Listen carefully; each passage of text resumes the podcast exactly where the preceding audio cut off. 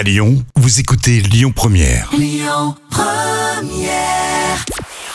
Bonjour à tous, c'est M6 qui s'est imposé hier avec L'amour est dans le pré qui a rassemblé euh, plus de 4 millions de fidèles. Ça représente 19% de part d'audience.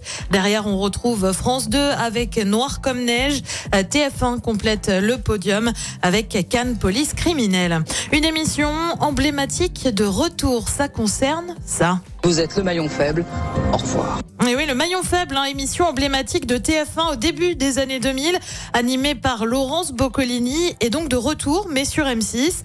Et on ne retrouve pas l'animatrice, mais plutôt un comédien, Vincent De Dienne. C'est pas vraiment la première fois hein, que ce jeu est repris. Ça avait été le cas sur D8 à l'époque, en 2014, avec Julien Courbet. En revanche, on n'a pas encore de date de diffusion du jeu remanié. Et puis lui ne cache pas son intérêt pour une émission.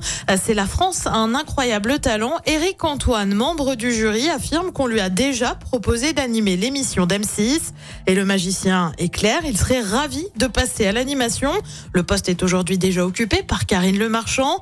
Le rôle d'animateur, il le connaît bien puisqu'il anime notamment Les Traîtres ou encore Lego Master sur la chaîne.